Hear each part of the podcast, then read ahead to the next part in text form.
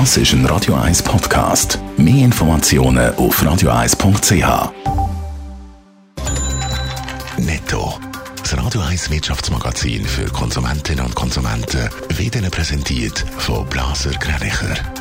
Wir beraten und unterstützen Sie bei der Bewertung und dem Verkauf von Ihrer Liegenschaft blasergreinicher.ch Adrian Sutter. Der Pharmakonzern Roche kann in den USA einen Test auf den Markt bringen, der das Coronavirus, aber auch eine Influenza mit nur einer einzigen Probe kann feststellen Roche hat von der Gesundheitsbehörde eine sogenannte Notfallzulassung bekommen. Als Folge vom Wirecard-Skandal will die deutsche Regierung die Vorschriften für Mitarbeiter von der Finanzaufsicht verschärfen. Es müsse schon im Vorhinein klar sein, dass kein Interessenskonflikt entstehen dürfen. Der Finanzminister Olaf Scholz hat sich damit darauf bezogen, dass Behördenmitglieder geschafft gemacht haben mit einem Papier vom Zahlungsanbieter. Der Preisüberwacher Stefan Meyhans fordert von der SBB ein Generalabo für Leute, die im Homeoffice arbeiten. Nächste Woche entscheidet das Parlament über das Millionenhilfspaket für den öffentlichen Verkehr. Der Preisüberwacher findet, man müsse so ein Hilfspaket an Auflagen knüpfen, wenn er im Blick gesagt hat.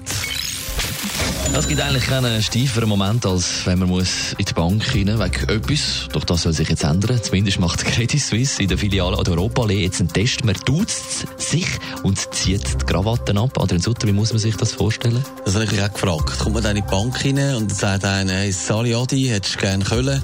Man weiß es nicht genau. Also ganz so locker wird es nicht sein, heisst es bei der Credit Suisse. Aber man wird sich am Kunden mit seinem Vornamen vorstellen. Und wenn der dann aber nicht will auf Duzis machen, dann wird das Ganze dann auch wieder sein gelassen und man redet sich wieder mit sie an.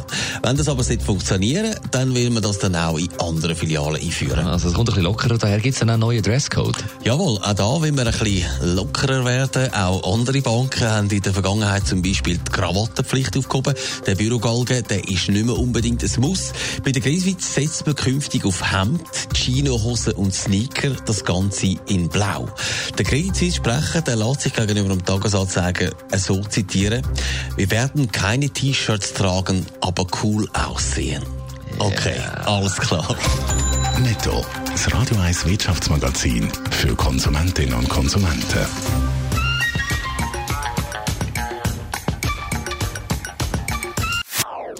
Das ist ein Radio 1 Podcast. Mehr Informationen auf radio1.ch.